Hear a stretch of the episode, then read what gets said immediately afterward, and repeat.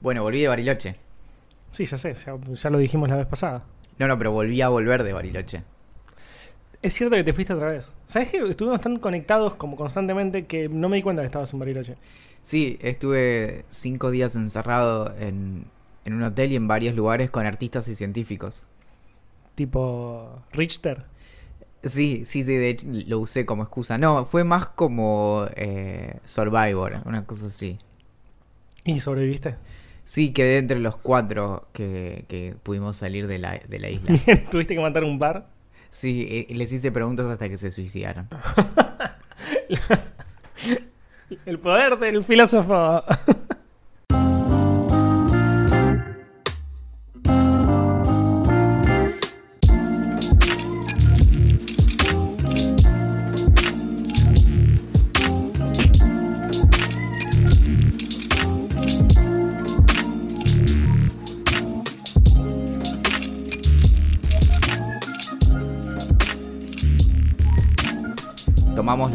En este acto en nombre del Ministerio, perdón, Subsecretaría de Sinsentidos, Fletes y Registros Dentales, Idea Millonaria. Mi nombre es Valentín Muro, subvicedirector de Cosas que Explotan, orgullosamente seleccionado para pasar tres días encerrado en una caja de cartón gigante para probar los efectos de la cafeína en adictos al brócoli. Y está con nosotros el director nacional de Coordinación Estratégica de Gaseosas, Cervezas y otras bebidas que hacen shhh cuando se sirven. Es el ministro Axel Marazzi. Ya me gusta porque algunas veces como que las presentaciones son increíbles y otras te das cuenta que estás empepado, Valentín.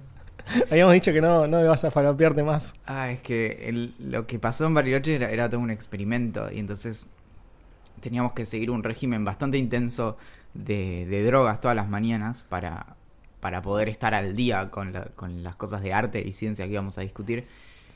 Y bueno, y algunas parece que tengo entre 40 y 60 días para que el cuerpo termine de, de largarlo. Claro. O sea, no. Si vos me haces una- un examen de orina ahora, se, rompe, las pelotas. se, se- se disuelve. el- ¿Y qué fuiste a hacer a Bariloche? Digo, yo ya sé, pero para la gente que no sabe. Fui a un, un encuentro que se llamaba Escucha. Nunca en mi vida hice un café más caliente que este. No puedo tomar café, loco. Y Quiero bueno, ya sabes que es lo contrario al café caliente. Pero no, no lo vamos a mencionar. Fui a un evento que se llamó Horizontes Humanos en Observación, o H2O, ¿Así se llamaba posta? de verdad. Que lo organizaron varias organizaciones, eh, principalmente la Universidad de San Martín, el British Council, que es el organismo del Estado de Inglaterra que articula actividades culturales y demás alrededor del mundo. Y después estaba involucrado el, el- el municipio de Bariloche, que hizo algo de apoyo logístico, la Fundación INVAP, que es la fundación de la empresa INVAP en la que habíamos estado también hace dos semanas. Y, mm, y la idea era ver, eh, discutir algunas temáticas vinculadas al arte y la ciencia desde distintos lados eh, y respecto de, por ejemplo, eh, políticas públicas que fomentaran eso. em, en en el panel que me tocó estar a mí era una discusión acerca de ética y responsabilidad, pero que sobre todo tenía que ver con, con, una, con mi pasión, básicamente, ¿Cuál que es? es hablar acerca de pseudociencias y de los, los peligros y Ah, tu pasión porque te gusta mucho. amo, amo hablar de las formas en que las pseudociencias y el pensamiento mágico y supersticioso van en contra de, por ejemplo, la democracia o de todas las cosas Ah, que pensé que, era, que pensé que era fanático de la pseudociencia, no de hablar en contra. Pensé que te, te- te interesaba mucho, por ejemplo, la astrología Sí. o la homeopatía. Bueno, eh, pero es interesante O- eso, em, porque por ejemplo me di cuenta, me di cuenta de varias cosas en este viaje. Fue muy, muy intenso Sí. y fue completamente opuesto a nuestro viaje a Bariloche. Para, para entender la cronología, salimos de, de Bariloche hacia Buenos Aires en un auto hermoso el sábado de la semana anterior a las 4 de la mañana, no, a las 5 de la mañana. Viajamos un montón de horas y llegamos a Buenos Aires. El jueves a la mañana me tomé un avión a, a Bariloche. Avión, qué cheto. Pero, y es que eh, algo así, cuando llegas a mi edad, Axel. Cuando sos científico te pagan aviones, ¿no? No, eso era lo peor. Era todo el tiempo estar pensando como, no soy científico y no soy artista. En un momento se dan cuenta y me dicen... Eh, en bondi. Sí, te vamos, a pedir, te vamos a pedir que te retires. Y yo me quedo en- como durmiendo en la puerta como un perrito, ¿viste? Como hecho una bolita. la, llegamos a, a Bariloche el- al mediodía, el jueves al mediodía, y, y después era todas actividades cronometradas, íbamos de un lado a otro, entonces había muy poco tiempo en cada, en cada lugar. E- igual en ese caso llegamos al... al Axel. Mm, Llegamos al hotel. ¿Y sabes cuál resulta ser el hotel? ¿Cuál? El mismo al que nos había llevado mi mamá cuando estuvimos en Bariloche. Ah, el lugar donde la pasaste increíble. Claro, el spa en donde me estresé. Don- donde salí más tenso y contracturado que antes de entrar. Buenísimo.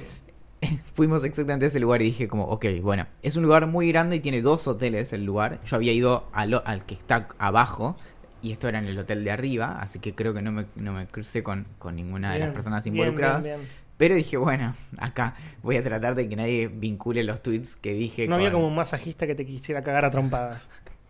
No lo sé, no lo sé. Ni se me cortó el agua caliente en algún momento. Pero hay otra historia, Axel. Y esta es un poco más interesante. A ver. Ni vos ni yo vamos a recordar en qué episodio contamos acerca de la vez que fui al colegio con un micrófono pegado al pecho, grabé a un compañerito que era mi bully, le di la grabación de, es, de, de- de lo que él había dicho a, a un amigo y mi amigo fue con sus amigos a pegarle por el honor de su madre. Claro, el- tu bully había bardeado a la mamá de tu amigo. Claro, me- la- había. Este, este muchachito había bardeado a, a la mamá de mi amigo de una forma bastante terrible. Sí. Y lo dijo como si te dijera un martes. Entonces el miércoles a la mañana yo voy al colegio con un micrófono pegado al pecho y un grabador de cinta, un, un Walkman en el Buenísimo, bolsillo. buenísimo. Y entonces de pronto estábamos haciendo una tarea de, creo que era dibujo técnico, porque era un colegio técnico. Y entonces me acerqué, po- pongo rec y trato de sacarle el tema de conversación y él lo- pisó el palito. Entonces Pero ¿cómo era tipo, che, qué forro la mamá de tal, ¿no? fue algo así como, che, vos fuiste el otro día a, a tal lado y, y, y, y sí, me lo había dicho el día anterior, pero dice sí, y entonces como, como él gozaba de este tipo de, de así de demostraciones de, de, de que las cosas vinculadas a mí eran una cagada. Para que te des una idea, él era muy muy fan de Green Day y yo escuchaba Blink y me bardeaba a mí por eso, me jodía porque yo escuchaba Blink y era como... ¿Entendés que es, Es lo, lo- es mismo? lo mismo, ¿entendés? claro. Es, es indistinguible una de la otra. Bueno, eh, todo resultó en eso. Bueno, cuestión que cuando me llega el PDF con todos los invitados al evento, escroleo, escroleo, escroleo, escroleo, escroleo, Me llego muero, al final Me muero, me muero. y aparece. ¿El bully? Aparece el bully. y Me fue, vuelvo loco. y fue como, esto encima no, no se lo puedo decir a nadie, no lo tuiteé, ¿entendés? Estaba- yo buenísimo. me moría, estuve los cinco días ahí diciendo como encima yo lo tuiteo. Y, y digamos, hay gente que puede llegar a googlearme y ver eso y va a encontrar un tweet mío diciendo como chicos, voy a estar en un evento con la persona por la cual me cambié de colegio y, y básicamente fue un quiebre en la adolescencia, como decís, qué chota es la adolescencia. Bueno, para mí fue, ese fue ese chabón. Claro, así que bueno, eh, llego al hotel, me baño, me pongo lindo, me perfumo, me pongo alguna remera aceptable y a la noche tenemos como el primer cóctel de bienvenida, que era, bueno, era, era estar en, en una sala de un hotel, en, en mi experiencia personal consistió en estar en una sala de un hotel de dos horas, estuve más o menos una hora 45 sentado en un rinconcito, en donde te puedo decir que había de lado en la sala había ocho tablas, eh, cada una de un metro, por lo tanto la sala tenía 8 metros de, de lado y tenía exactamente 15 metros en el otro sentido, Era de 8 por 15. claro, y eh, los paneles de las ventanas estaban puestos como en una grilla que era de 50 centímetros por 40. O sea, estabas tan, pero tan, tan, tan al pedo que te empezaste a, a investigar eso, por lo menos. Eso, lo- cuando hago, cuando mi hermana encima me jode, entonces, eh, cuando, porque sabe que hago esas cosas, entonces Claro. a- al otro día me hizo, y Valen, ¿Cuánto medía? ¿Cuánto medía la ¿cuántos ventana? azulejos había? Qué maldita. Y efectivamente, bueno, estuve ahí, es que en un momento alguien me habló, un- pero vino alguien, estoy hablando con una persona que conocí que también estaba en el evento y estamos teniendo una conversación y me presenta alguien y, y esa otra persona me dice, che, yo leo tu newsletter. Y yo Bien. tipo, wow, qué Arrancó increíble". el Claro, relacionamiento. arriba, como esto, esto es mío, voy a terminar firmando autógrafos. Es decir, se me va a agarrar túnel carpiano de firmar autógrafos. Y estamos hablando y de pronto alguien interrumpe, una de las personas que organizaba, y le dice eh, a, a la chica que yo conocía, le dice, che, te tengo que presentar a alguien. ¿Quién era Axel? ¿A quién Uli, obviamente. Sí. Y entonces yo de pronto miro así y, y- y miro y entonces es como que giré como si fuera un robot. Y, giré fuiste. tipo 45 grados y la empecé a mirar fijo a la otra chica con la que estaba hablando. Y me di cuenta de que no sabía qué decirle, así que me quedé callado, mirándola fijo todavía. Y giré tipo 45 grados más y solo había una ventana. Así que me fui a la ventana y me quedé mirando por la ventana. ¿Qué, qué- qué situación de mierda, y, en- boludo? y a- y afuera no tenía muchas cosas para contar realmente. Así que después volví a girar la cabeza y me di cuenta que había como unos silloncitos. Así que me quedé ahí sentado y yo creo que, le, que empatizó conmigo una de las chicas. Ah, a todo esto, mi dieta durante cinco días fue canapés únicamente. Qué paja. Así que bueno, pasaban y cada tanto. Yo encima a todos los, los- los rechazaba amablemente hasta que en un momento dije, Valen, ¿cuál es tu problema? Así que empecé a aceptar una copa, dos copas, tres copas de vino blanco. Uy, el famoso refugiarse en el escabio cuando estás en pedo. Eh, cu- cuando estás, cuando está tu bully en la, en la sala y, y- Igual el chabón obvio que ni se acordaba de eso. nunca, sí. nunca lo voy a saber. Me hubiera encantado, la verdad, llegar a esta instancia y varias veces lo pensé como tengo que, que sentarme y hablarlo para, para idea millonaria. Pero bueno, después de eso no lo vi. En lo- el, siguiente, el siguiente día, eh, los siguientes dos días no apareció en las actividades, no, no sé qué onda. Y eh, recién el, el domingo volvió a, a aparecer y esta vez fuimos en una embarcación histórica que se llama Modesta Victoria, que eh, es de 1938 Mirá vos. porque yo sí escucho al, al señor que, que explicaba, y, mm, y estábamos encerrados en un, en un barco. Es un momento ideal para que te volviera a cagar a bully. Nunca, su- lo peor es que su, lo suyo nunca fue físico. Siempre fue más bien de psicológico, como, Claro. como bueno, ¿cómo puedo hacer para que este pibe con su corta edad odie su vida, deteste su vida a más no poder? E- Ese, ese nivel de, Gente despreciable. de claro. Y mm, así que bueno, podría haber sido una gran historia. Como bueno. O en el momento. Bueno, a todo esto. Nos tomamos el, el barco este hasta la isla Victoria, que ahí fue donde era finalmente mi participación. Sí. Entonces vos pensalo, ¿no?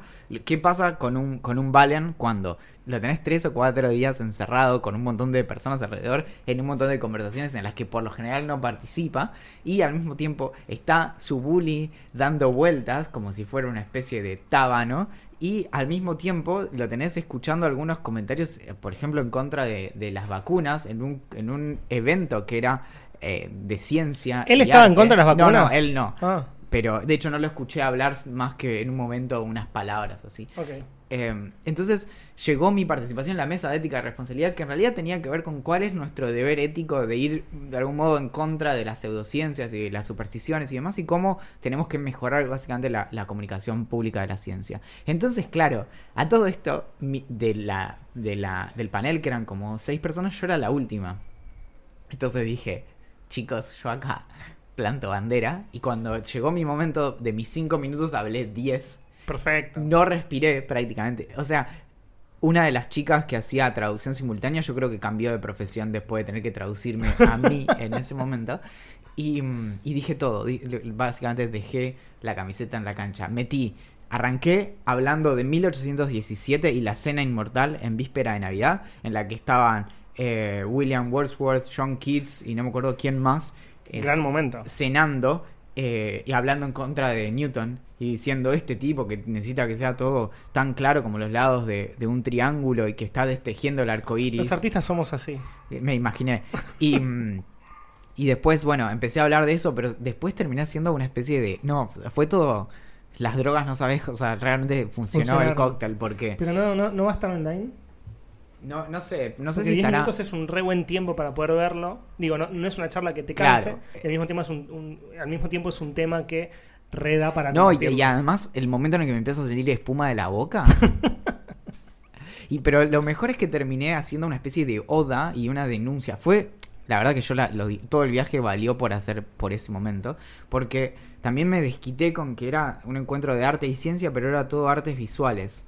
Claro. Y, y entonces yo en el medio dije, bueno, pará, yo por ahí que no, no soy artista ni científico, pero loco, yo escribo un montón. Y cómo funcionan las cosas no es, no es ciencia, no es filosofía, es básicamente literatura con alguna vuelta loca y muchas citas de autoría, pero... Sí, no, no, está bien. Eh, obvio, entonces es dije, bueno, entonces empecé a hacer toda una defensa de la poesía y de la literatura. Escuchame, yo, Bien. ¿entendés? Eh, Mister ¿Quién lo hubiera creído? Mister Pseudociencias. Eh, y, y bueno, nada, como que llegó un momento donde al final me dijeron, eh, Valentín, tenemos que, que cortar. Y dije, sí, sí, sí, bueno, está bien. Y terminé haciendo un cierre, que es el de el de el brindis de 1817, que todos levantaron sus copas y dijeron, larga vida a Newton y confusión a las matemáticas. Y con eso cerré. Nice. O sea, básicamente todos los científicos estaban en culo festejando. Bueno, no sé, eh, en el medio terminó el panel y uno de los artistas vino a quejarse, ah, de, tipo públicamente pidió el micrófono porque cuando presentaron la mesa dijeron que en el evento alguien había dicho, y no señalaron a nadie, que el conocimiento, que eh, durante el evento alguien dijo que el conocimiento astronómico de los mayas era superior al conocimiento que nosotros tenemos ahora de las estrellas. Entonces, cuando empezó el panel, el moderador dijo, bueno, eso es factualmente incorrecto, entonces en un evento como este de, de arte y ciencia tenemos que, que también poner en claro que, que, que sin des- desmerecer el, la- el increíble conocimiento o avance o interés que tenían los, los mayas por el cielo, Sí, sí, no tiene nada que ver con es, su es trivial que nadie nunca tuvo más conocimiento del cielo que el que tenemos nosotros ahora. Bueno, Claro.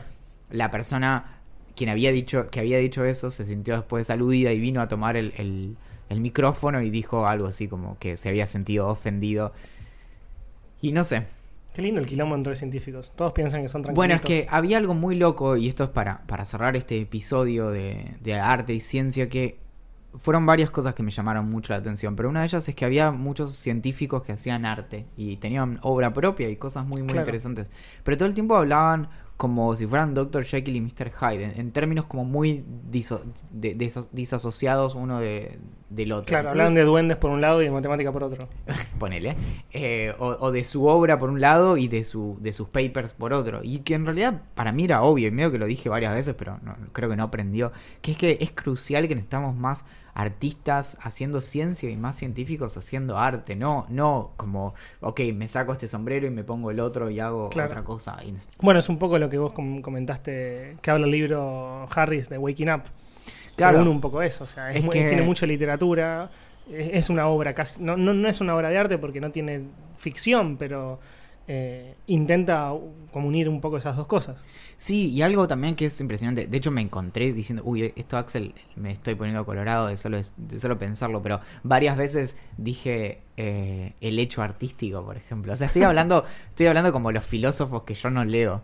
Entonces, no, bueno, el, el- el hecho estético, no sé lo que significa eso, ¿entendés? Pero los, Claro. lo dije y un montón de cabezas se hicieron, ajá, y se movieron. Entonces, yo creo que lo debe haber dicho en el momento Justo. correcto, como Bien, viste, bien, como bien. cuando tocas la tecla que va en Nadie te tiró un tomate lugar. así para quejarse. Nadie dijo como, sí, claro, pero vos qué pensás, porque la estética kantiana, y ahí yo me iba corriendo, pero no, no, no sucedió. Pero mm, volviendo a lo que vos decías de, de vincularlo con Waking Up, en un momento, al- ya en el último momento del encuentro, que fue muy lindo porque estábamos como una especie de, en la, donde está la Fundación INVAP ahora, que es al, lado del, Hotel Yao Yao, había todo como una bajada, como una cuesta eh, con pasto y daba el solcito y estábamos ahí sentados charlando. Hubo hubo un momento muy, muy lindo. Y la verdad es que el evento yo la pasé muy bien, conocí gente muy copada y tuve muy buenas conversaciones. Pero en un momento alguien habló de, de las hadas y dijo algo así como de estar en el bosque y qué pasa con las hadas y esto y lo otro. Y dijo, bueno, acá... Ouch. No, no, no, pero dijo, acá me van a matar por decir eso. Y creo que ahí hay algo que para mí es, es para dedicarle incluso un episodio entero, que no es eso tampoco, que, que no creo que venga por ese lado. No, no, El- justamente lo que decía Harris. o Tal sea, cual. Embrace eh, a todas estas personas que se sienten un poquito excluidas o que piensan me van a matar por decir esto y e intentar explicarlo, intentar entender por qué creen eso. O, o- o incluso compartirlo, porque lo que pasa también es que estamos lidiando con algo que nos limita muchísimo, que es el lenguaje. Entonces a veces hablar de hadas es la manera en la que más fácilmente le podés transmitir algo a alguien, incluso cuando ninguna de las dos, ninguna de las dos personas cree realmente en eso, Claro. sino que, no sé, como eh, a veces caminás por el bosque y hay silencio absoluto y, y- y de algún modo decís como tranquilamente acá podría haber algo mágico, podría haber duendes, podría haber hadas y demás. No significa que pienses eso, sino que tiene que ver con lo que sentís. Claro. Entonces, en ese sentido, creo que hay, hay límites de comunicación de los dos lados, y en particular del lado como de mi lado, sería de quienes criticamos un montón de cosas así, como por ser irracionales y demás, que, que muchas veces lo que se pierde de vista es que cuando alguien te habla de hadas no necesariamente se está comprometiendo con eso, sino que está tratando de explicar una sensación, como de algo muy mágico que, pasa y que se pierde, no sé. Sí, sí. Bueno, eh, saliendo un poco de la parte artística y entrando un poco en la parte de guita, que creo que son las antípodas, lanzamos lanzamos la membresía de Idea Millonaria. Que no- que, que ni siquiera, pará, está, es medio raro. Ni siquiera la lanzamos de manera oficial, simplemente comentamos que íbamos a hacerlo. En realidad, claro, en- realidad es, esto es muy lindo porque Idea Millonaria una de las cosas que, que creo que más nos, nos empujó a que nos siguiéramos reuniendo constantemente para, para hacer este espacio es que es que las personas que escuchan todo el tiempo están empujándolo de maneras que no se dan cuenta. Todo esto, de algún modo, primero que decidimos hace como 10 días que había llegado el momento de, de animarnos y hacerlo. Y después pasó que casi sin darnos cuenta, lo mencionamos en el último episodio, entonces cuando cayó la primera persona que se había anotado en Patreon, dijimos, bueno, ¿cómo? O sea, ya, está, sí, sí, la, como es, La- la- el, el conejo ha salido del sombrero. Sí, como que ya no podíamos frenarlo ni, Claro. ni podíamos hacer nada. Incluso lo que dijimos es como, bueno, investiguen un poco a ver si llegan al lugar donde estamos haciendo. No era tan difícil, era patreon.com barra millonaria. Pero después, de- durante la semana, lanzamos la sección más, una especie de sección más para argentinos, porque es Mercado Pago y es Mercado Pago de Argentina. Y si bien pueden, pueden depositar personas del extranjero, es como un poquito más complejo. Y ahí empezaron a caer una cantidad de personas que fue brutal. Es que por eso, ahora, de, de hecho, eso nos forzó también a elegir un, un nombre, que era, ¿qué le ponemos? Bancar, le ponemos club, o qué. Y después pensamos, pero en realidad es, es obvio, esto está ahí. eh, O sea, ¿qué, ¿qué representa Idea Millonaria? Hicimos un ejercicio clásico del marketing, que es eh, pensar en, en el perfil de las personas que nos escuchan. Entonces pensamos, bueno, las personas que nos escuchan están fuertemente vinculadas con el lujo, viajes a- al extranjero, Sobre todo nosotros. bebidas eh, espirituosas que, que se- no se consiguen con facilidad, etcétera, relojes, Sí, sí, billeteras carísimas, gafas, remeras, eh, remeras. sí, Espero que todos los que nos escuchan tengan tetrabricks de, de, de leche que tienen eh, la tapita con rosca, sachet, no, por favor, bueno, así que le pusimos VIP, que es very ideante persona. Es el mejor nombre que se nos ocurrió. Y ya hay un montón de personas que, que están en la lista. Eh, tenemos ganas de nombrarlas, pero vamos a preguntarles a cada una de ellas a ver si quieren ser nombradas. Se pueden- quizás Pero no tienen ganas de hacerlo. tenemos que comentar en dónde se pueden sumar y ahí encuentran en realidad toda la información, que es vip.ideamillonaria.com. Claro, B sí. corta IP. Si, si quieren registrarse a través de Mercado Pago, pueden hacerlo ahí. Si quieren hacerlo a través de Patreon, eh, lo pueden hacer a través de patreon.com barra idea millonaria. Y nada, estamos bastante flashados. Yo no pensé que iba a ser tan rápido que se empezara a sumar gente, pero estoy sorprendido, pero estoy muy feliz. Así que esperemos que sigan copándose. Aparentemente los beneficios que hicimos funcionaron, que pensamos, porque atrajeron a, a un montón de personas muy lindas. ¿Querés, querés ayudarme a contarlos? Obvio. Bueno, mira, el, el- el primero es el, el más básico, que es gracias por las birritas. Sí, que con ese decidimos hacer un newsletter exclusivo. Creo que esto ya lo habíamos dicho. Pero bueno, lo pensamos mucho mejor. Es un newsletter exclusivo eh, que le vamos a mandar solamente a las personas que se suscriban, eh, a- que decir, sean membresías, que sean VIP. todas las personas to- todas las personas VIP van a recibir este este newsletter en el en el siguiente escalón Se llama Hoy se cena afuera. Lo que vamos a hacer básicamente en, en esa sección es eh, hacer un Preguntagram live donde vamos a contestar preguntas eh, en video, a través de video, con todos aquellos que quieran sumarse a la, a la transmisión. bueno además todos todos encima van sumando los, Los anteriores, Entonces también te llevas el, el newsletter eh, gourmet boutique baguette El siguiente es el Club de Lectura de Libro Legrand, que hasta hace poco de- tenía otro nombre que era Destapada el Champán, pero la verdad que, No que- nos gustaba mucho. creo que este es más representativo porque además de llevarte el, el newsletter en donde vamos a contarte y, y recomendar cosas todas las semanas, también te llevas la participación en el Pregun- Pregunta Drive. Pero esto es lo mejor, vamos a, a regalarte un libro. Vamos a regalar un librito que, que puede ser cualquiera de nuestros preferidos. Eh, la- lo, lo estuvimos pensando y es muy difícil regalar un libro por mes porque básicamente esa suscripción eh, son de 500 pesos y un libro hoy te sale entre 350 y más de 500. Entonces la idea no es perder plata. Entonces los vamos a hacer cada dos o tres meses.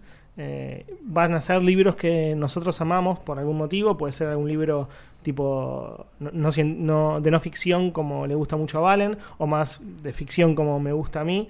Eh, pero son todos libros que nosotros de alguna manera leímos o que amamos a sus autores o que nos gustan mucho.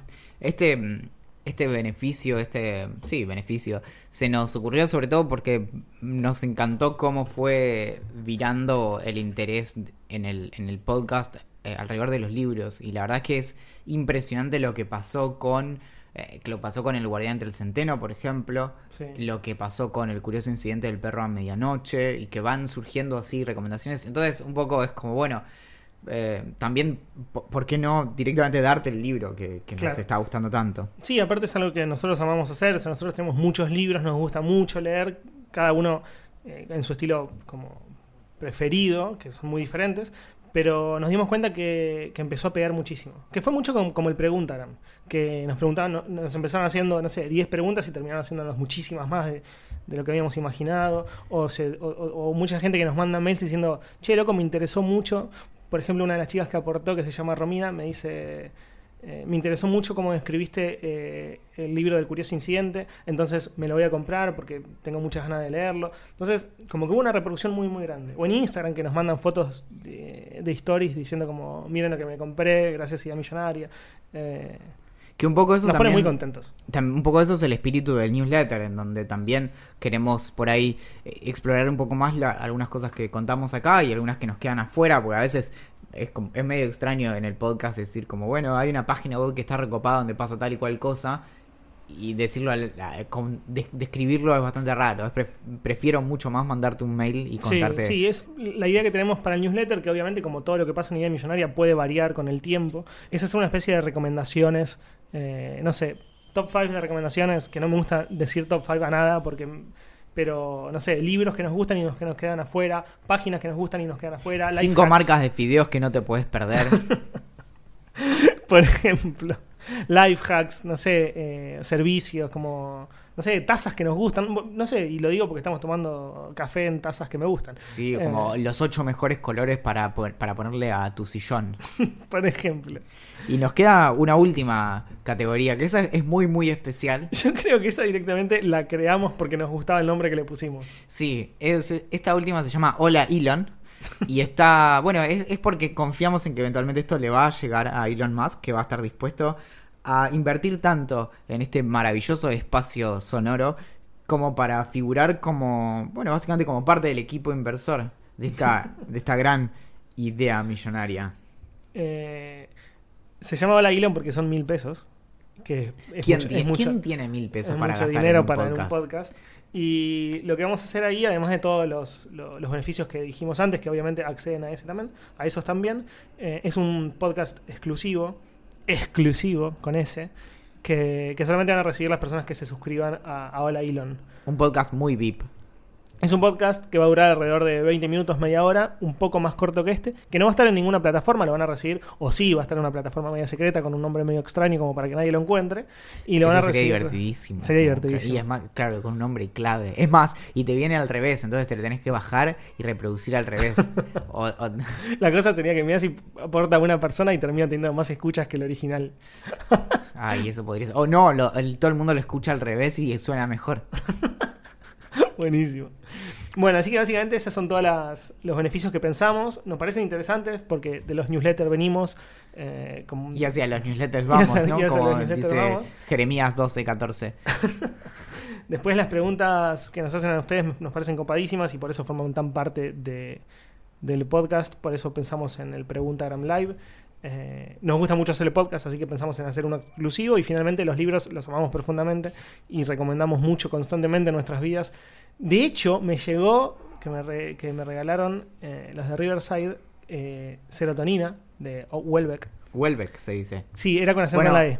Era Welbeck. Welbeck. Welbeck. Bueno, muy bien, pero eso, eso fue hermoso lo que sucedió, ¿no? Porque en este espacio de exploración cultural que llamamos Idea Millonaria, mencionamos la forma correcta de, de pronunciar Welbeck y mm, los de los chicos de Riverside subieron un video en Que donde- agarraron perfectamente eh, No, es- la- el concepto. Sí, se, se montaron perfectamente en la ola que se tenían que montar y lo tuitearon, nosotros lo compartimos también en Twitter, la forma correcta. Así que estamos muy, pero muy dispuestos y felices de que nos corrijan constantemente en la forma en que se pronuncian las cosas porque no, no somos los mejores pronunciantes. Hoy en la reacción tuve una discusión muy, iba a decir intelectual, pero la verdad que no lo es, pero había una persona que viene y me dice, ah, mira, estás leyendo a... Ay, para que no me acuerdo cómo dijo. Bueno, igual la cosa es que lo dijo mal, entonces me dijo, por ejemplo, Houellebecq.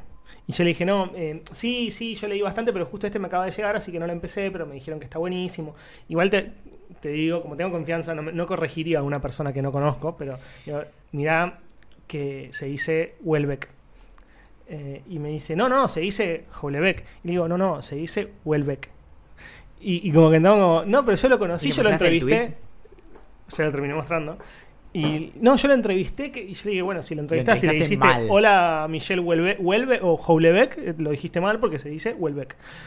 Y después le mostré el tweet y se quería morir. Pero nada, la- lo que lo, lo, lo decidimos básicamente lo de los libros porque se arman cosas muy interesantes alrededor de, de ellos. Y creo que algo también que nos al principio nos estresa, todo lo que hacemos en Idea Millonaria empieza estresándonos y decimos como, oh no, como va- es demasiado y al final nos encanta todo lo, que terminamos haciendo, pero esto también era como, bueno, estuvimos, tardamos tanto en, lanzar esto, en lanzar vip.ideamillonaria.com porque no sabíamos qué podíamos dar más. Lo estamos dando todo, así que no, no sabíamos qué más dar. Y de pronto empezamos a enganchar con, bueno, lo que estas personas quieren de nosotros también es algo que a nosotros nos divierta. Así que todas las cosas que estamos pensando ahora, sea el club, sea, sean los libros, sea el newsletter y demás, son cosas que de hecho teníamos ganas de hacer. Pero también estamos abiertos a, a sugerencias. Por ejemplo, ¿quién te dice si en una de las categorías entra una presentación exclusiva de el subvice director Valentín Muro, ¿no? Bueno, ya hicimos demasiado chivo, aunque yo no lo siento como un chivo, sino más como una explicación de por qué decidimos lanzar el Very Ideante Persona. Eh, Pasamos a lo que importa de verdad. Ahora llega la sección en la que devolvemos todo lo que, lo que nos dan. A ver, no sé de qué. No, eh, esto yo no lo practiqué, no sé de qué estás hablando. No, en realidad sería muy difícil. Todo lo que hemos robado ya ni siquiera se puede devolver. Se ha vencido en heladeras, se ha perdido todo su valor. Pero creo que podemos devolver en parte todo esto con un preguntagram. Me ¿Qué te parece, muy parece? bien. ¿Sí? Sí, obvio. Bien, este preguntagram es muy especial porque tiene auspiciantes. A ver, no sabía esto. Sí, sí. eh, los auspiciantes son Malena, Adriana, Juan, Sergio, Cristian, Nicolás, Santi, Guido, Romina y Sebastián. Vamos, toda la gente. Esos son los Very Ideante personas, ¿no? Por ahora sí. Muy bien, muy bueno. Me gusta que ellos sean los auspiciantes de esta sección. Che, pará, ¿trajiste la trompeta? Eh, a ver, Banca, creo que lo tengo acá entre los papeles. Es muy chiquita. Sí, no, es que es plegable. Es, es nueva, es un modelo francés que se llama eh, Nicolai. En realidad era un ruso, pero cuando lo persiguieron los zares, eh, se, bueno, es, es re larga la historia. No, bueno, así que acá está.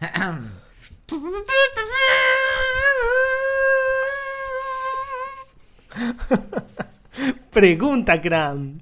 Preguntas de Instagram. Bien, podemos arrancar con una pregunta bastante, bastante difícil. A ver. Axel, Sí. necesito que pienses la respuesta a esta pregunta, ¿sí? Sí. ¿Por qué se llama Preguntagram y no Instagunta?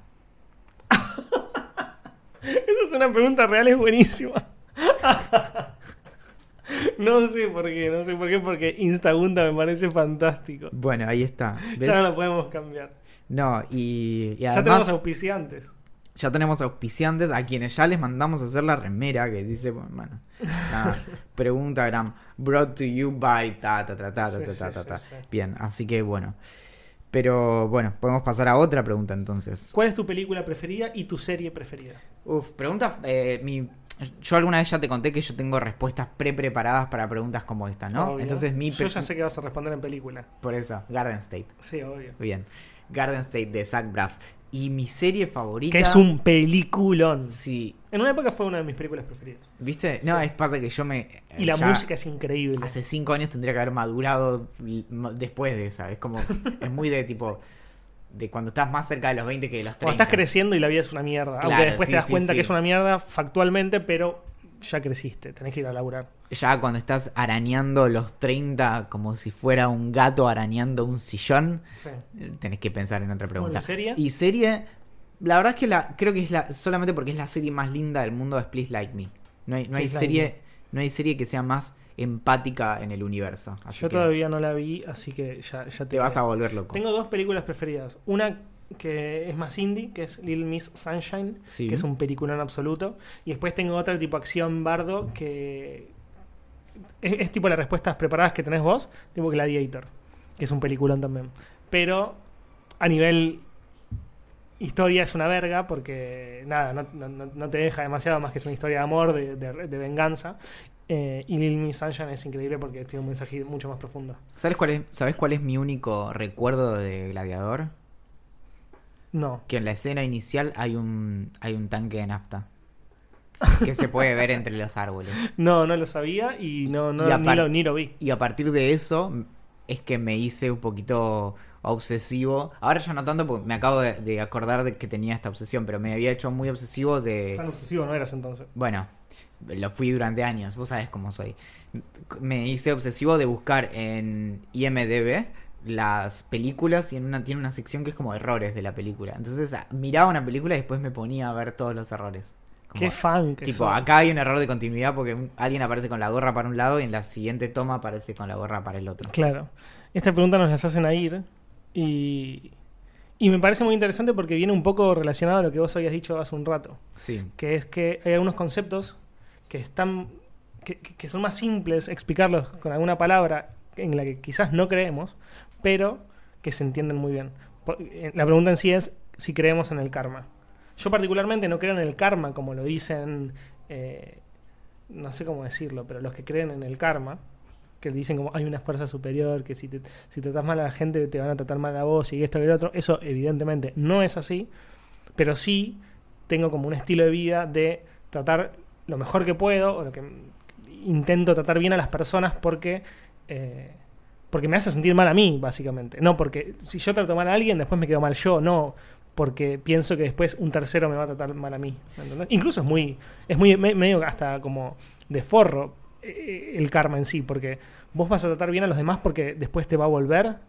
No, vos tenés que tratar bien a los demás porque tenés que porque es lo que es lo que es correcto. Eso es, eso es una gran, gran discusión en ética, la, la cuestión de cuál es la motivación y si vale lo mismo. Por ejemplo, tenés una muy buena acción a cambio de dinero. Entonces uno diría, bueno, eso está mal. Bueno, pero el resultado final termina siendo el mismo. Entonces es, es como mediamos, cómo eh, a- analizamos o evaluamos las intenciones detrás de lo que hacemos, no solo lo que hacemos en, en efecto. Que de hecho, si lo pensás, por ejemplo, no sé, un autómata, un, un, un robot que no tiene intenciones y deseos ni nada, puede actuar de manera ética en ese sentido si, si sacamos esa dimensión. Claro. Pero yendo directamente al, al karma, lo que supone que para mí es un poco incómodo es la idea de orden y de algo así como justicia, que es que hay, hay algo que ordena a la realidad. Y en realidad no, es todo desordenado y- la gente mala obtiene cosas muy buenas todo el tiempo. Creo que eso no hace falta convencer a nadie. Entonces, si existiera el karma, bueno, no sé. Ahí es donde entra la cuestión también de la- una vida después de la vida, donde todo se, es, es ajusticiado, entonces se arreglan las cuentas y demás. Pero no, la gente vive en una vida, se vuelve una persona horrible, obtiene muchísimo, muchísimos beneficios a cambio de eso y después se muere y deja de existir. Y eso es todo. Y Goodbye. Eh, ¿Placeres culposos? ¿Sabes Todos. que estoy pensando, pero no me acuerdo? Todos mis placeres son culposos. Yo escucho música que, que no podría decir en, en una cena, por ejemplo. Escucho, bueno, ustedes me joden con Nico porque yo sigo escuchando Blink-182. Ahora es mentira, no escucho tanto, pero All Time Low. yo exactamente, yo escucho ese tipo de música, Fallout Boy, que encima ahora lo que pasa es que esas bandas ¿Cómo me gustaba Fallout Boy, es que boludo? se, se Me pon- se encantaba. ponen se Panic ponen viejos. Disco, ¿qué, te- qué, qué bandón? Bueno, que encima ahora Pánica de Disco es básicamente eh, el eh, Brendan Urie, que es el, el cantante, haciendo de las suyas, porque ya no queda nadie de la banda y solo usa eh, El baterista nombre. tampoco, porque en un No, momento no, estaba no, todavía. no, el baterista se fue porque tuvo unos, te- unos temas terribles de drogas, en medio que lo echó. Entonces fue reemplazando así como, Sí, sabía que los únicos que el quedaban eran barco de dos. Teseo, viste que vas cambiando las, las piezas y, Sí. y el barco no sigue siendo el mismo. Yo no recuerdo placeres culposos. Lo- de- muchos dejaron de ser culposos porque me, me chupa un huevo todo. Entonces, no lo digo como superado, sino como me, me, me chupa un huevo qué pensás de que me guste la cumbia, ponele.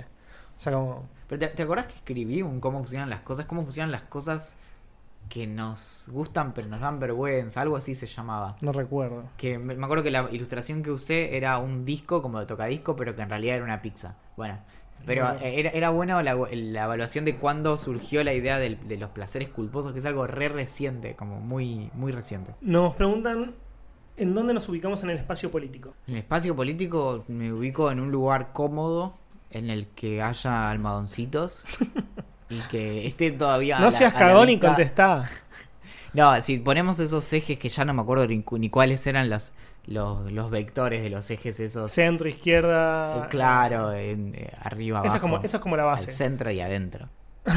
Eso cuando, cuando brindábamos era, ¿no? Sí. em, no, a ver, yo me ubico por lo general más cerca de- del pensamiento liberal, ya, lo hablamos, del liberal no autoritario, porque tenés, claro, tenés el eje creo que es autoritarismo, no autoritarismo, bueno, entonces es lo contrario a autoritarismo y, liberal, es decir, muy importantes o mucha importancia a, a la libertad, a las libertades individuales y demás, pero sin dejar de lado el, el rol importantísimo que tiene el Estado ordenador. Y eso le sugiero a todas las personas que escuchan liberal como si fuera un insulto y demás, que lean a los pensadores liberales que los, todos los, los fundadores de ese tipo de pensamiento eh, ninguno pensaba que el, que el Estado no tuviera un rol que hacer, ni que tuviera que ser mínimo, ni nada de eso. Leer a Adam Smith es una cosa bastante linda, lo mismo que leer a, a John Locke. Nota que dijiste bastante porque ya está como cerca de no ser más linda, digamos. Bueno, pero era, era, era de esa época, Eran todos tiempos. lindos.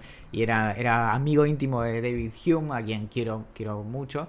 Y a Hobbes, no sé, no lean el Leviatán. No hace Está falta. bien. Yo me ubico. Pienso lo mismo que valen en relación a las libertades individuales. Yo pienso que las personas deberían hacer lo que quieran. Eh, en relación a, lo liberal más empresario, me parece medio extraño. Digo, yo siento que hace falta un control estatal eh, bastante fuerte. Y no fuerte eh, contra las personas, sino contra las empresas. Y quizás es porque me crié en un, en un país eh, donde es muy, muy fácil eh, ser corrupto siendo tanto político como empresario. Y me ubico más en el centro izquierda. Claro. No, no, no La- soy para nada de la derecha. Pero ahí está justamente el rol del Estado. El Estado lo que tiene que garantizar son las, las reglas de juego y que se respeten esas reglas de juego. No, no puede depender de las buenas intenciones o de, de la palabra y demás. Justamente, incluso si vos querés tener un libre mercado, tenés que tener un- eh, estados que, que colaboren para garantizar eso y que haya justicia, que no haya, por ejemplo, monopolios y demás. Pero para eso tendríamos que ponernos a repasar un poco más antes de seguir hablando como si supiéramos de lo que estamos hablando. ¿Por qué hay tantos movimientos anticiencia? Vacunas, tierra plana, horóscopo, etcétera. Hay justo hoy a la mañana, a la tarde estaba leyendo acerca del asunto de, por ejemplo, tierra plana y demás, porque está este fin de semana en el encuentro de terraplanistas y en, en Argentina. Y, mm, y en gran parte tiene que ver con, con, bueno, un poco lo que dije en el encuentro este. Hay un problema en las narrativas científicas y que están tan quebradas las historias que contamos acerca de la ciencia y está ahí, está, es como un escepticismo mal direccionado o mal dirigido, en donde lo que direccionado, es- voy a asumir que es una palabra que acabo de inventar. El escepticismo mal dirigido es este donde de pronto lo, lo apuntás a todo y no, no te aferrás de nada, entonces no desconoces, por ejemplo, los mecanismos de la ciencia, entonces no confías en ellos y pensás que es todo una conspiración y que los científicos y los gobiernos y demás se ponen de acuerdo para, para decidir ciertas cosas y en realidad eso deja de lado cómo efectivamente funciona. Entonces se apela a cosas como la experiencia directa. Entonces, no sé, nunca vi a alguien que se que se haya agarrado, no sé, rubiola o sarampión, etcétera. Entonces, las vacunas solo existen para que me controlen, por ejemplo. O yo nunca vi la curvatura de la Tierra de en persona, entonces las imágenes pueden ser alteradas, entonces la Tierra es plana. Y así con casi todo. Y eso lo que lo, se, remite directamente a un desconocimiento de cómo conocemos al mundo y de, qué cosas nos podemos aferrar. Y, el, y sobre todo saber que la ciencia funciona a base de, en gran parte, discutir y refutar lo que se ha dicho, pero, pero con ciertas reglas le, claras. Le digo a una amiga que, que, cree en todo lo que no es real y no lo, no lo digo mal, sino porque ella me lo dijo de esa manera, me dijo, yo creo en todo lo que no está comprobado. Y yo le decía como que la ciencia, y bardea un poco la ciencia y demás. Y yo le digo, la ciencia es súper humilde, porque está todo el tiempo como, entre comillas, todo esto, diciendo como, yo puedo estar equivocada, esto es todo lo que puedo comprobar hasta ahora, y quizás en el futuro demuestre que estaba equivocada. Entonces, es, como muy interesante eso, o sea, cómo puedes eh, desconfiar de eso, digamos. Sin contar, sin contar eh, lo que vos decías, que yo, no soy especialista ni muchísimo menos. Eh, una vez leí a Guadalupe Noés, que es la, Acá no hay especialistas. a Guadalupe Noves, que es la, chica que escribió, que escribió Pensar con otros, que es el libro del gato y la caja, eh, uno de los. Y lo que ella decía es que, que la Tierra no es plana, ya se sabe. Ya todo, ya está comprobadísimo que la Tierra no es plana. Lo que hay que hacer es tratar de apelar a esas personas que creen, eh, no, que ni siquiera creen en eso, sino que quieren formar parte de un grupo, porque están tan excluidos que solamente quieren formar parte de un, grupo, de un grupo. Son personas que además son muy fanáticas de la ciencia y no de los científicos. Obviamente lo que acabo de decir tiene un montón de problemas, incluso problemas lógicos, pero que estudian un montón y se vuelven realmente eruditos de estos argumentos equivocados y basados en evidencia equivocada o falsa y demás.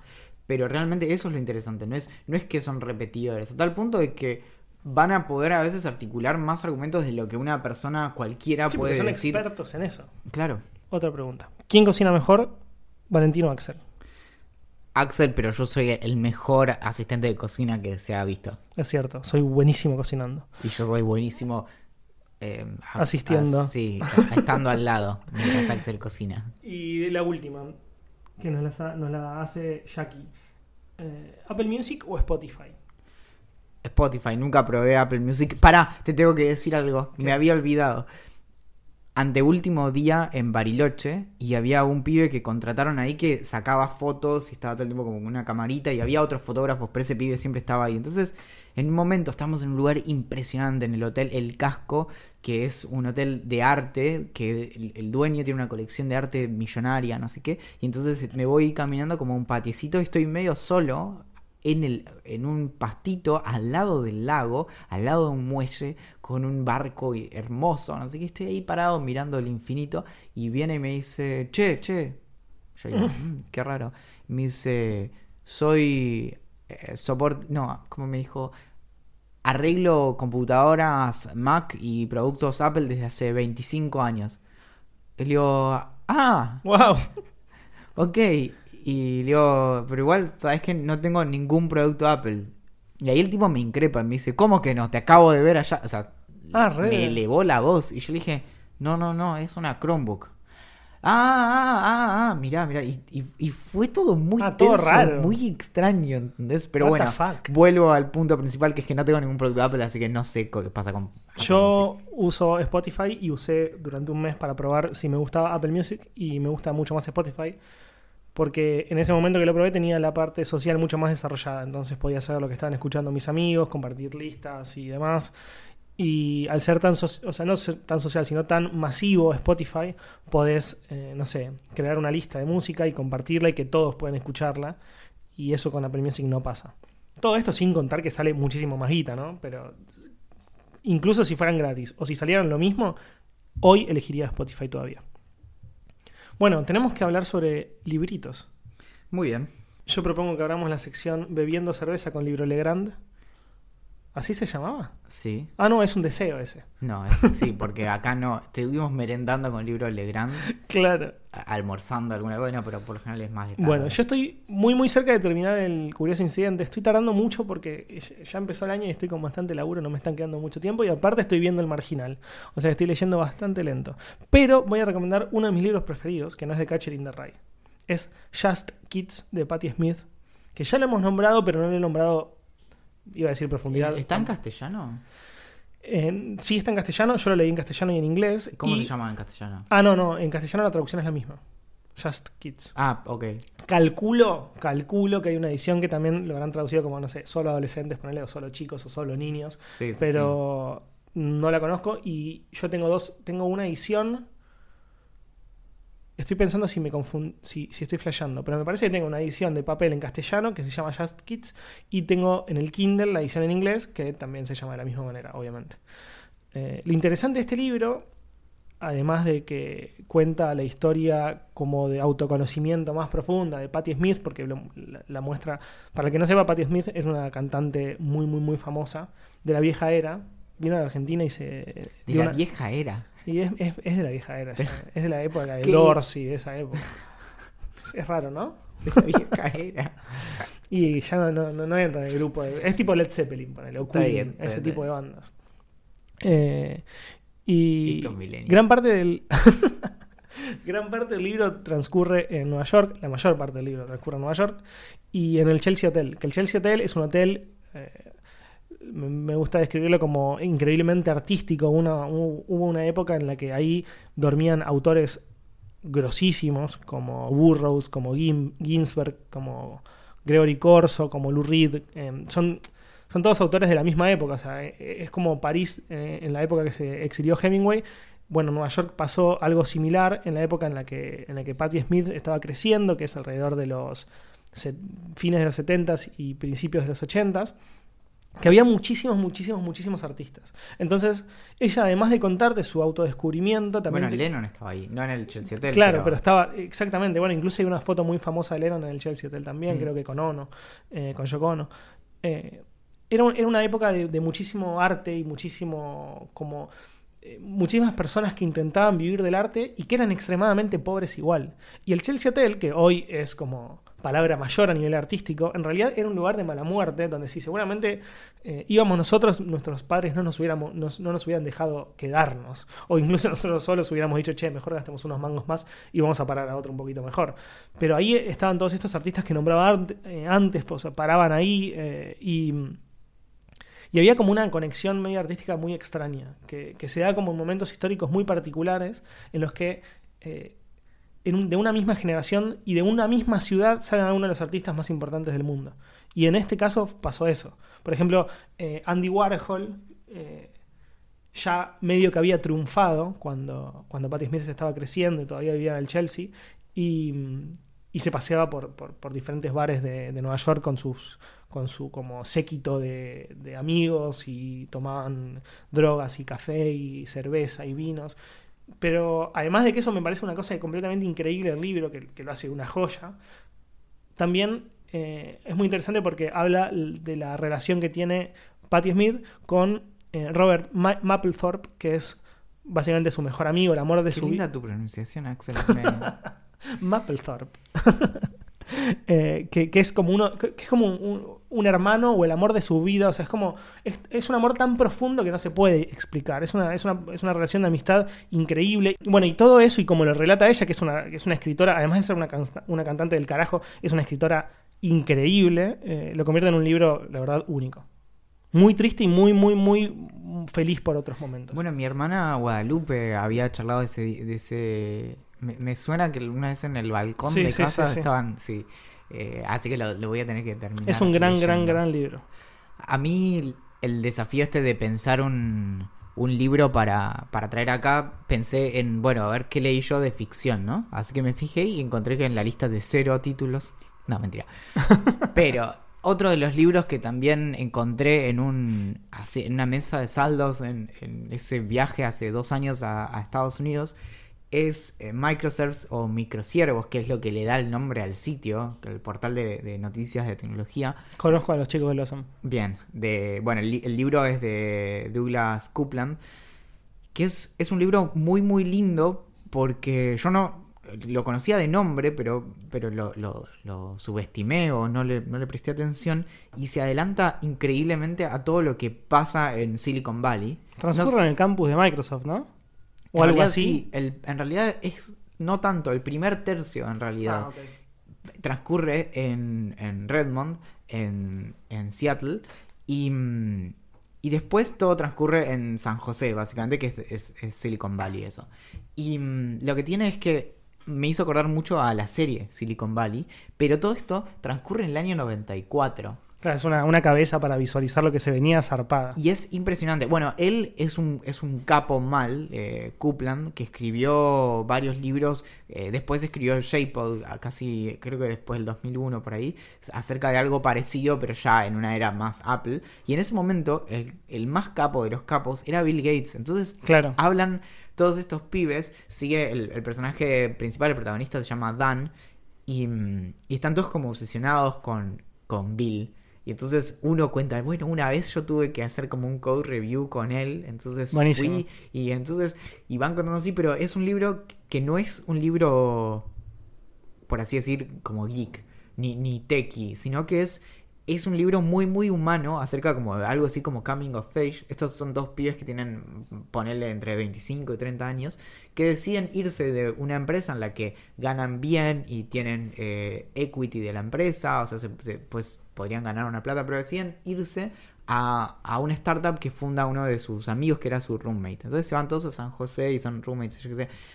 Y explora un concepto que pa- para mí es impresionante. Varias veces pensé en escribir un cómo funciona al respecto, que es cómo funciona no tener vida. Y a ellos, Gran nombre. a ellos les pesa mucho esto de, de vivir en este, como en su departamentito, pero estar todo el tiempo medio como trabajando ahí y viviendo en el mismo lugar. Entonces se la pasan horas y horas eh, así como en la misma y con los mismos amigos y demás. Entonces todo el libro en realidad es algo que también se adelantó él, que es prácticamente escrito en formato blog. Él Mirá está vos. escribiendo en su, no sé si se llamaba así en ese momento, pero era tipo su PowerBook, es decir, una laptop de Apple. Y mm, él va escribiendo en un archivo de Word todo el libro. Claro. Entonces vos vas leyendo como las páginas en un mismo doc.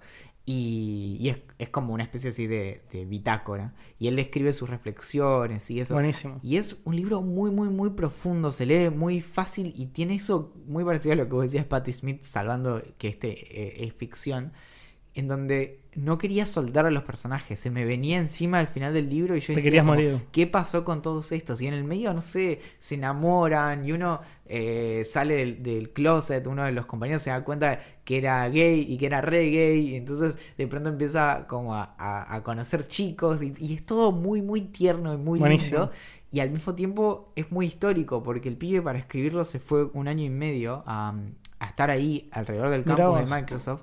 Entonces, si te interesa la tecnología y es, o sea, te puede interesar tanto por el lado histórico como de Microsoft en esos años y lo que era el vivir en el mundo de la tecnología ahora, eh, eh, perdón, hace, hace casi 30 años, y por el lado de si lo querés leer, obviando todas esas referencias, Claro. es muy Sí, sí, impresionante. sí, sí. Dijiste algo que lo voy a dejar para otro episodio porque si no se va a hacer un poco largo. Eh, uno de mis mejores amigos, no voy a decir el nombre porque no tengo claro si lo podía contar, pero después le pregunto y de última lo nombro. Lo blanqueamos. Eh, estuvo muy cerca de hacer un code review para Bill Gates. Mirá. Pero, pero, tan- o sea, tipo, lo dijiste y pensé automáticamente en él. Muy, muy, muy zarpado. Así que nada, después voy a contar la historia de cómo llegó ahí el chabón. Bueno, eh, habla todo el tiempo de referencias de la época, como de, de que el tipo, eh, Dan, está harto de leer en, en las revistas. Te cuenta las revistas que va encontrando, entonces, que están hablando de que van a hacer eh, una informa- un Information Superhighway. Entonces, se ve que era la super autopista de la información, el Buenísimo. concepto de ese momento, como el blockchain y demás. que Porque Claro. y de hecho internet era, o la web era como muy, muy nuevo en ese momento, como navegar por internet. Bueno, nada, es, es, es imperdible todas las referencias que tiene. Y bueno, y me Muy encantaría que además alguien levante un libro así que tiene 30 años Sí, y sí, sí. después nos cuente. Bueno, tenemos que cerrar porque ya se nos pasó la hora, Valentín. A ver, siempre, creo que se nos pasó la hora hace 40 episodios. Hace, Axel, tre- pero- hace 10 años se nos pasó la hora. La hora nuestra nunca llegó. Claro. Bueno, como siempre, le agradecemos a Julián por hacer la canción de inicio y cierre de este podcast. Nos pueden encontrar en Idea Millonaria P en Twitter, en Idea Millonaria Podcast en Instagram, en Telegram y en Facebook como Idea Millonaria. Nos pueden encontrar, tienen una necesidad muy muy fuerte de dar dinero a proyectos que les gusta en vip.ideamillonaria.com. No se me ocurrió que podría haber sido VIP como del sonido, como VIP VIP, pero en realidad es VIP como very important eh, person Sí. o lo que sea. Y eh, ¿en dónde más? Y en ningún lado más. Sí, nos pueden mandar correos a, por favor, gerencia Please. arroba ideamillonaria.com. Ya se me ocurrieron nuevas cosas de audio que quiero que nos haga Julián y estoy un poquito ansioso ahora por, por contarle el trabajo que tiene que hacer. Me encanta. Atentamente, La gerencia.